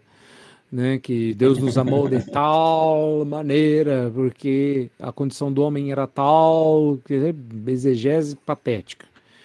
Que João está dizendo ali, e eu vou concentrar em João 1, embora eu esteja falando de, de João 3,16, é que não, é, a maneira como Deus amou ao mundo foi enviando o seu filho encarnado para a cruz, e tudo começa em João 1, quando o Verbo se faz carne, porque para que a cruz tenha um efeito redentivo, e no caso a cruz não é só redentivo, né? No caso a cruz é redentora, porque ali morre o redentor, uhum. né? ela, ela, é diferente da gente, que é só redentivo, é, o efeito disso e o poder disso está no fato de que ali é o Deus encarnado morrendo de fato, encarnado de fato, para salvar de fato. E como a gente vai falar do Natal, eu acho que é meio, sei lá, né? Meio jingle bell a gente falar sobre o verdadeiro sentido do Natal. Mas já que não tem como a gente fugir disso, é, como é que vocês acham que a encarnação de Cristo ela traz, da perspectiva de vocês, o verdadeiro sentido do Natal de maneira assim bem relevante para as festas, bem relevante para daqui a dois dias? Eu, eu sei que eu levantei a bola alto demais, mas e aí? Alguém tem que levantar para cortar. Os três puxaram ar, vocês viram? Não é, é, todo mundo deixa que eu deixo, né? Vocês estão demais. Não, eu ia falar, só que eu olhei para o Carlos, o Carlos estava com a boca aberta. Vai, Lacerda, vai, pode falar. Deixar, ele é, ele é conselheiro de segunda geração. Não, não, agora não, agora não falo, não. Agora eu tô encabulado. tá bom, então eu vou lá. É, eu estava lendo um pouco sobre isso. A gente vai ter um, um. Tava estudando sobre isso. A gente vai ter um, um, um culto no sábado lá na, na, nossa igreja e a gente vai justamente pregar os quatro cânticos é, do início de, de, Lucas ali, né? E aí, juntando com, a, com João aí que o reverendo trouxe, isso acaba trazendo uma questão muito muito rica para a gente. E lembrando de Zacarias, é, o pai de, de João Batista. Então, o que é oferecido ali para eles, o que é trazido para João Batista, o comentarista vai dizer assim: a mesma pergunta que é feita a Zacarias é feita a Acais. Mas Acais não aceita a redenção. Acais não aceita a orientação do, do, do profeta. E aí, quando a gente vê que, por mais percalços que haja ali na história de Zacarias, né, e Zacarias fica, fica mudo, ele não pode falar, mas quando é perguntado a ele qual é o nome do filho dele, que ainda não era o Cristo, seria um homem muito importante, porque justamente apontaria para esse Cristo, e é o que o Reverendo Jones acabou de falar, muitas vezes a gente esquece de quem está nos movendo, né, e não é a, a, as questões em volta, não são as coisas que ele move, mas é justamente quem está movendo isso, né? A história da redenção é por conta de, de Cristo. E aí, quando é perguntado a, a, Zacarias qual vai ser o nome dele, de João, é como se houvesse um desvelamento ali naquele momento. E mais uma vez, é, o comentário diz assim: Zacarias poderia ter sido igual a Acais, mas ele não foi. Ele aceita a orientação. E ele entende qual era o papel de João ali. João não era Cristo. Então a grande riqueza de, desse, desse Cristo encarnado é justamente isso. Deus nos traz Cristo aqui na Terra para nos mostrar que Ele também é Deus. E Ele não é nem só uma coisa nem só outra. Ele é as duas coisas. O Cristo encarnado é Deus, faz parte da Trindade. E o aconselhamento nosso, ele é, é redentivo justamente por isso. Porque houve encarnação. Houve compaixão, há graça. A graça ela, ela não, não, não tocou na terra simplesmente. Esse Cristo que nos agracia vindo à terra é o mesmo Cristo que cria tudo lá atrás, como João diz que ele foi o Verbo, e dentro desse, desse conceito trinitário para a gente, tão rico, que a gente olha para toda a redenção, se o Antigo Testamento inteiro aponta para esse Cristo que viria, se dentro dos evangelhos a gente, a gente enxerga que esse Cristo veio, e quando ele chega para a gente assim, eu deixarei com vocês o Consolador, a gente não está sem redenção em momento algum. Então, essa é a grande riqueza, não somente do, do aconselhamento, a gente toca nesse aspecto, mas o evangelho, a redenção e tudo isso acontece e acontece por conta de Cristo, por conta da pessoa da Trindade, que não é cria, não foi criado. Ele é criador. Então a gente não está apontando para uma mais uma pessoa, não é mais um aqui dentro. Ele é pessoa também. Ele encarnou, isso é verdade. A gente não está criando sub-histórias dentro de uma história, não. É a mesma história. Mas o que muitas vezes a gente esquece como aconselhado é que a gente faz parte da história da redenção. Cristo não faz parte da nossa história, a gente faz parte da história dele. E ser redimido por ele é que faz com que a gente esteja com ele. E isso é, é a maior riqueza que a gente pode lembrar a todas essas, as pessoas que vão acompanhar esse nosso episódio a respeito da, da encarnação de Cristo. Cristo é Deus. Fazendo um link com o que você está dizendo, é que nós fazemos parte da história dele, é, eu quero é, levantar uma bola que grande parte da, das pessoas que se achegam para participar de, do aconselhamento, elas estão de alguma maneira perdidas, ou por causa dos problemas, ou enfim, elas, elas estão perdidas. E não é raro alguém afirmar que elas ela, a pessoa está procurando se encontrar. Essa é coisa que a gente ouve por aí, né? Ah, não estou procurando me encontrar. É, é o Zilal sempre diz que é um problema a pessoa se procurar, porque vai ser muito difícil, né? A gente se achar, né? Tá. É muito difícil. O Adislau uma vez entrou atrasado na sala de aula e perguntou assim: Gente, se alguém me viu? Genial. Uh, muito bom. Mas eh, elas estão procurando se, se, se encontrar. E quando a gente tem a compreensão de que somos nós que fazemos parte da história de Cristo e não é a gente que convida ele para fazer parte da nossa história, mas é o contrário, a gente se lembra de, de, de, um princípio muito importante, porque a gente acha que identidade, por exemplo, a gente constrói, mas identidade a gente não constrói, a gente recebe. Nós não somos seres é, autogerados, nós somos seres criados. Nossa identidade foi dada na criação e nós, por isso, nós não somos fabricantes da realidade nem da nossa identidade. E Jesus ter se encarnado de fato como pessoa é uma notícia ótima. Porque se nós desejamos uma identidade verdadeiramente humana, nós precisamos nos voltar para Cristo. Ele é o verdadeiro ser humano. Ele é a única pessoa verdadeiramente real. Então a gente pensa, é, ah, não, é, em expressarmos a pessoa de Cristo, né, sermos uma espécie de encarnação de Cristo como testemunho, mas na verdade nós temos que lembrar que sim, nós devemos testemunhar, mas a gente testemunha alguém que é real, que existe, e alguém que se encarnou de fato, e é por isso, por isso que nós temos esperança. É por isso. E só que a gente tem que lembrar também que o custo da encarnação foi a humilhação foi a humilhação. Quando eu penso que o Criador, ele teve que aprender a andar, aprender a falar, o Deus que fala, teve que aprender a falar. O primeiro ser o falou sem, sem ele nada do que foi feito se fez e se fez pela palavra do seu poder, teve que aprender a falar. Nunca tinha pensado nisso. Teve que aprender a falar. A mensagem Natal é, é, é isso. Porque, e ele fez isso para poder se identificar conosco, morrer a nossa morte, para nos dar a sua vida. Essa é a mensagem Natal. É por isso que esse Deus que se, que se identifica com a nossa humanidade, mas sem pecado, ele é o nosso redentor. E continua redimindo pelo seu poder, pela sua obra. É, Jonatas, eu não sou Grinch, eu não odeio o Natal. Eu gosto do Natal. eu gosto do Natal.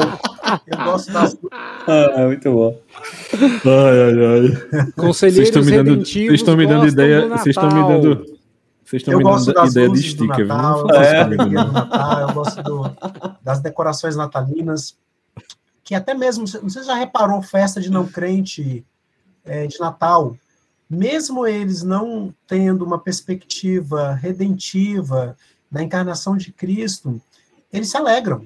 Eles nem sabem porque estão se alegrando, mas eles se alegram. A troca de presentes, a alegria naquele momento, né? E aí eu não, não tenho aquela ideia assim é, marxista de que é só uma questão de consumo e tal. Eu vejo graça nisso também, né? Você receber uma coisa que inesperada que, que o outro te dá porque uhum, simplesmente uhum. gosta de você e, ou porque quer te dar, né? Um presente.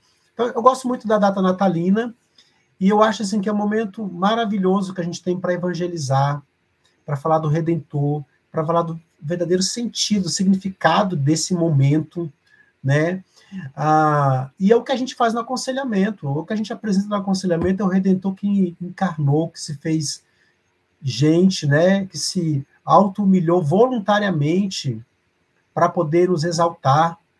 Então, é, que, que, lá na cruz é, quando grita Deus meu, Deus meu, porque me desamparastes, ele, Deus não responde à oração dele. Ele é literalmente desamparado para que a gente pudesse ser amparado, que nos substitui em tudo isso, recebe a ira de Deus sobre si para que a gente possa receber a, a graça de Deus sobre nós. Né? Então, é, tem tudo a ver com o que a gente apresenta no aconselhamento. Né? E eu, eu fico assim, é, muito contente do mundo celebrar esse momento ainda, mesmo que tenha um viés comercial para muitos, mesmo que esteja corrompido por pensamentos diferentes, né? Mas ainda fico feliz com a alegria que existe. Eu, eu preguei domingo passado o Salmo 40 para falar exatamente da alegria que nós temos para louvar ao nosso Senhor e que o Natal nos faz lembrar dessa alegria que Cristo veio ao mundo, né? Então, é, eu, eu vejo assim um momento maravilhoso para que a igreja possa se alegrar, para que a igreja possa falar ao mundo o motivo da verdadeira alegria e para que a gente, como conselheiro, possa é, relembrar aquilo que nos movimenta, que nos motiva, que, que é o alvo, o foco do nosso aconselhamento. É, eu, eu lembrei aqui também. Se a gente, por causa do mesmo motivo, né, por motivo comercial, não quisesse celebrar o Dia das Mães, né? Ia ficar esquisito, a gente apanha, né? É. Você já viu assim, crente não pode celebrar o dia dos pais. Que errado. Né? Aí fica esquisito, não fica não? Uma outra coisa que eu lembrei a respeito disso aqui nesse período de Natal e Ano Novo, as pessoas querem redimir os seus relacionamentos quebrados. É um grande ponto de contato para a gente. Gente, as pessoas estão pedindo, Verdade. não é? Famílias, amigos, é, é, colegas e amigos de trabalho. Existe uma, existe uma comoção em volta e a gente, obviamente, não vai querer se aproveitar da comoção que comercialmente né, não é o nosso objetivo, mas a gente vê ali o ponto de contato, a, a pedido de ajuda, na verdade, né? Aquele silêncio muitas vezes de, de, as pessoas dizendo assim, não, mas eu não falo com fulano, eu não falo com meu pai, eu não falo com meu irmão, eu não falo com alguém que eu conheço há X meses ou alguns anos. A gente poderia muito bem apresentar Cristo primeiro a essa pessoa, né? Exato. Como parte... Supremo Reconciliador, né? Pois é. Ele, inclusive, ele começou reconciliando a gente com Deus, né? Reconciliando Deus com o mundo. Né? Exato. que disso ele entende muito bem. Um, minha experiência, o que muda também aqui, na minha perspectiva, mudou desde que eu ouvi. É, não sei quantos de vocês daqui e dos que nos ouvem ou ouvirão já repararam um detalhe no Evangelho de Mateus. Acho que o Evangelho de Mateus é muito uh, conhecido uh, por, por conta das expressões de reino. Né? Em Mateus que aparece a expressão reino de Deus, ele apresenta claramente Jesus como rei, etc. E eu tive oportunidade, nas primeiras idas minhas para os Estados Unidos, de fazer um curso chamado Cristo nos Evangelhos. E me chamou muito a atenção porque eu estava lutando com a língua ainda, então quando a língua começou a cair mais fácil nos ouvidos, a gente já tinha saído de alguns aspectos mais técnicos e a gente entrou no texto. Eu não sei quantos vocês já tinham notado que, basicamente, o início do Evangelho de Mateus é a apresentação dos nomes do Redentor. E o Redentor é apresentado em quatro nomes: três positivos e um bem negativo. O primeiro nome que aparece em Mateus é Cristo, depois Jesus e depois Emanuel. E o quarto nome é Nazareno. E todas, todas as vezes aparece, não todas as vezes, mas basicamente todas as vezes, basicamente porque você vai ter uma forma dessa, dessa estrutura, é ele será chamado. E ele será chamado, e ele será chamado. Né? E ele será chamado Cristo, e ele será chamado Jesus, porque aí e tal. E ele será chamado pelo nome de Emanuel. E depois, e eles o chamarão de Nazareno. Nazareno é um nome de, de rejeição. Né? Mas quando a gente chegou em Emanuel, é, então o professor apresentou para a gente a Cristo, a gente teve que entender toda a carga do Antigo Testamento para que Mateus falasse Cristo isso fizesse algum sentido que o nome Jesus, toda a carga do Antigo Testamento, seu nome hebraico, seu nome grego, etc. Mas quando ele chegou em Emanuel, eu me lembro que foi difícil conter as lágrimas na aula, inclusive o professor. Quando alguns anos atrás eu contava isso, eu me emocionava. Hoje eu acho que é mais tranquilo já para eu falar isso. Mas eu acho que o momento áureo, o ápice disso foi quando ele disse: se você não entender isso, você não vai entender o Evangelho. Evangelho significa boa notícia. Qual é a boa notícia? Que você vai ser salvo? Que você não vai ser punido pelos seus pecados? A boa notícia, o Evangelho, é que Deus está conosco. Sem você entender o que significa Emmanuel, você não vai fazer sentido da mensagem do Evangelho. E aí ele pregou para nós o significado do que é Deus estar conosco. Ele se emocionou, a gente se emocionou, e até hoje, apesar de não estar é, emocionado, eu considero essa a mensagem mais emocionante. A encarnação do Verbo tem muitos significados você é redimido, que ele tomou as nossas dores, que ele sente o que a gente sente, e tem um monte de coisa que você possa dizer legítimas. Mas se você não entender que as pessoas que se sentam com você para aconselhar, os seus irmãos e os seus futuros irmãos que vêm sob a forma de ímpio pedindo ajuda, é nada mais, nada menos do que Deus encarnado. E que desde que Emmanuel aconteceu, ou seja, desde que Cristo se tornou carne e, ou, ou melhor dizendo, que o Verbo se tornou carne e habitou entre nós, isso significava que Deus estava, está conosco, e que isso nunca mais vai deixar de acontecer, que isso é perene, que uma vez que você prova isso agora, você só vai aumentar isso, que a gente anseia pelo Redentor, que é como. Eu, eu hoje vou ilustrar muito mal e porcamente, vocês me perdoem com isso, mas oração é chamada de áudio, sem vídeo, e que céu, ou de vez em quando até com vídeo, mas que céu vai ser o presencial. Se você não anseia o retorno de Cristo, como encontro presencial de alguém com quem você veio falando virtualmente ao longo da sua vida, e que isso é a presença de Deus. Emmanuel, você não entendeu o evangelho, e a encarnação é isso. A encarnação não é uma coisa simples. Deus mesmo está aqui conosco. Ele se senta com você para aconselhar. Então, uma coisa que eu digo, porque o Rodrigo falou várias vezes da pregação, eu estou com isso engasgado, acho que é a hora de falar, é que várias vezes eu disse de púlpito, uh, o que eu estou fazendo aqui é falando com vocês sobre um alguém que está aqui e vocês não estão vendo. Pregar é apresentar Cristo para muita gente e aconselhar é apresentar Cristo para uma pessoa só. Por isso que a gente chama de ministério da palavra, porque são os dois lados desse ministério, o público e o privado. Então, o evangelho ganha essa, essa riqueza quando a gente entende. E aí eu sou obrigado a usar o Pai, porque eu acho que de todos os livros eu gosto do menos famoso. Deus é o evangelho. Que o que Cristo veio oferecer para nós não foi salvação, não foi algo externo. Ele veio se oferecer. Ele é a oferta. O que, que ele está oferecendo no Evangelho? Um relacionamento com ele.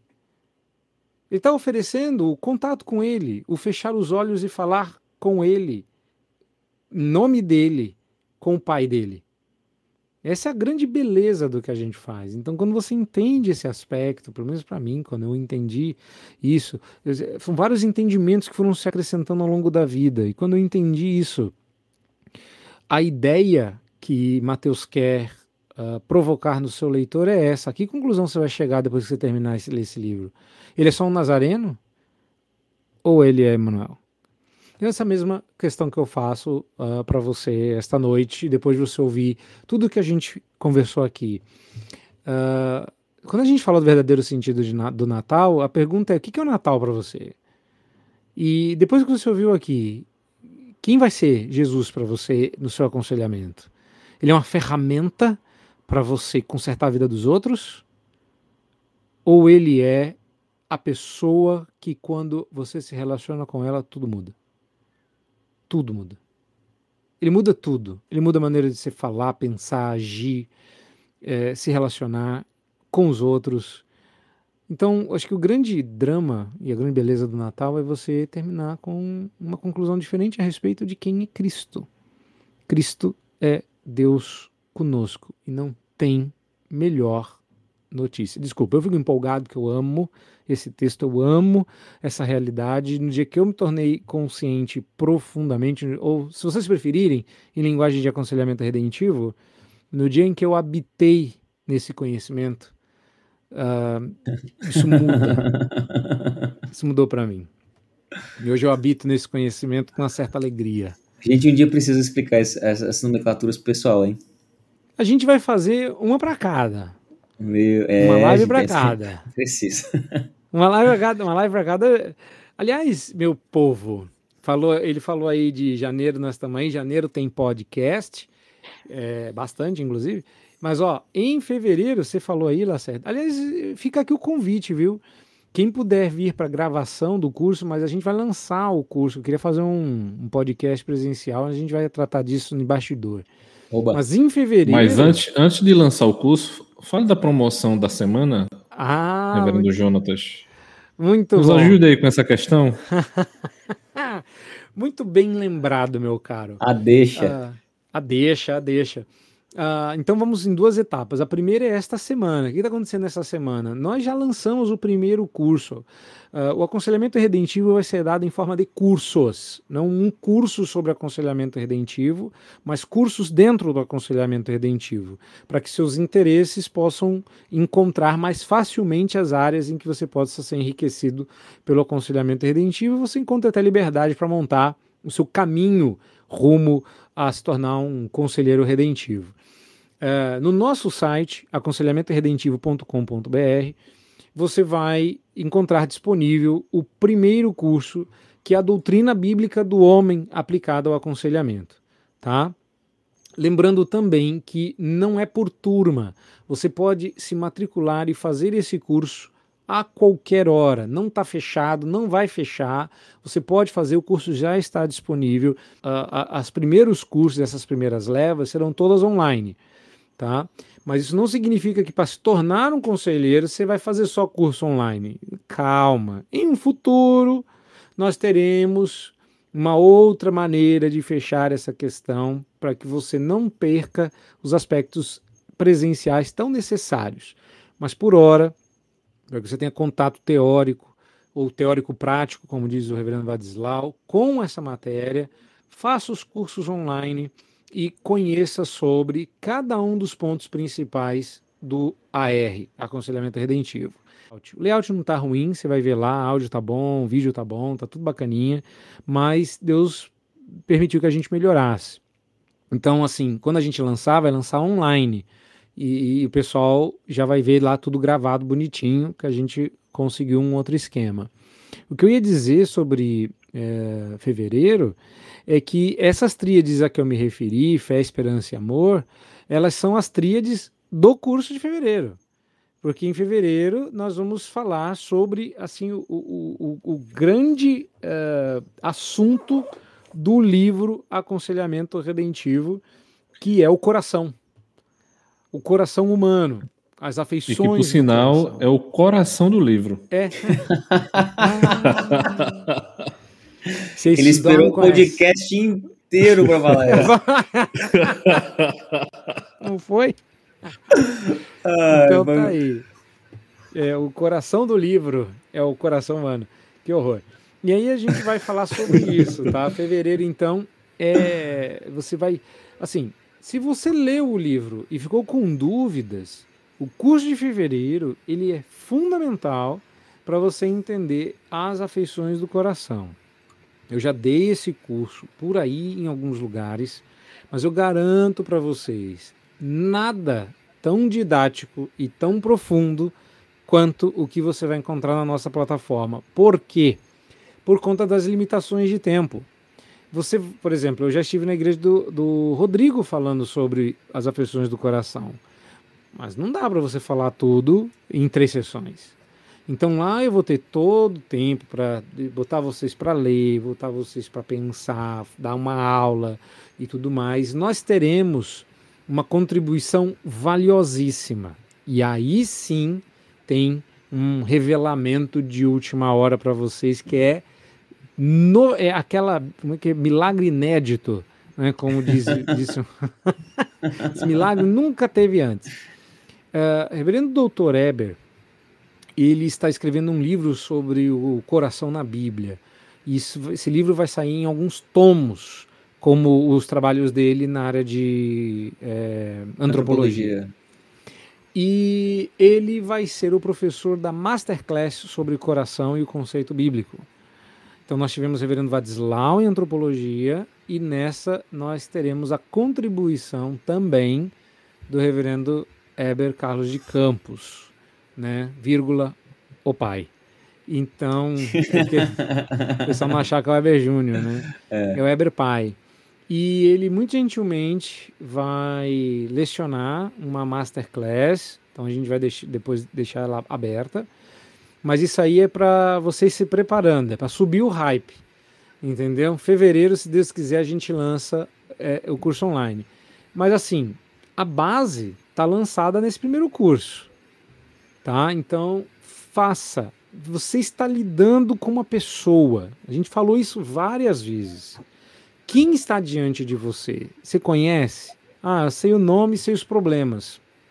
Se você conhecer a antropologia bíblica aplicada, você vai perceber que dá para você saber muito sobre a pessoa sem que ela tenha aberto a boca. Porque alguém já abriu a boca e contou sobre ela para você. É Deus, em Sua palavra. E Ele adianta muita coisa sobre as pessoas para nós. Você precisa conhecer isso. É uma vantagem, assim, difícil de medir, você conhecer o que Deus diz a respeito da pessoa que está diante de você, em Sua palavra, de antemão. Tá certo? Então procura a gente lá no aconselhamentoredentivo.com.br. Gente, o papo tá bom, mas eu acho que deu por hoje. Verdade. Brigadão, falei demais. Deus abençoe. Foi muito bom ter todos vocês por aqui, pessoal que nos assistiu ao vivo, pessoal que vai ver depois. E aos meus amados irmãos de bancada, uma excelente noite para vocês, um excelente Natal com Cristo, que o Redentor reine e se faça perceptível na vida de vocês, na família de vocês e que seja de fato um tempo agradabilíssimo com a família e com os seus queridos. Fiquem com Deus. Boa noite, pessoal. Fiquem na paz. Fiquem, até a próxima. despedir aí, galera. Fiquem com Deus, meus irmãos. Pessoal, até a próxima. Prazer, privilégio grande nosso para quem está acompanhando ao vivo com a gente, a gente está encerrando a live meia-noite e 35 do dia 23. Se você vai assistir depois, que esse período seja, tenha sido um período abençoador para você. E a gente se encontra no nosso próximo episódio em janeiro e a gente vai estar divulgando nas nossas redes sociais a data exata. Provavelmente a gente deve manter esse horário maravilhoso para alguns e nem tão maravilhoso para outros, mas a gente se despede aqui e agradece a sua presença. Grande abraço e até a próxima. Meus irmãos, Deus abençoe todos vocês, aos guerreiros que ficaram até o final, que Deus continue sustentando a vida de vocês. Lembrando que esse episódio vai ficar disponível no podcast, então é e nas plataformas de streaming. Vocês podem conferir e indicar também por lá. Deus abençoe a todos e feliz Natal. Até mais. Tchau.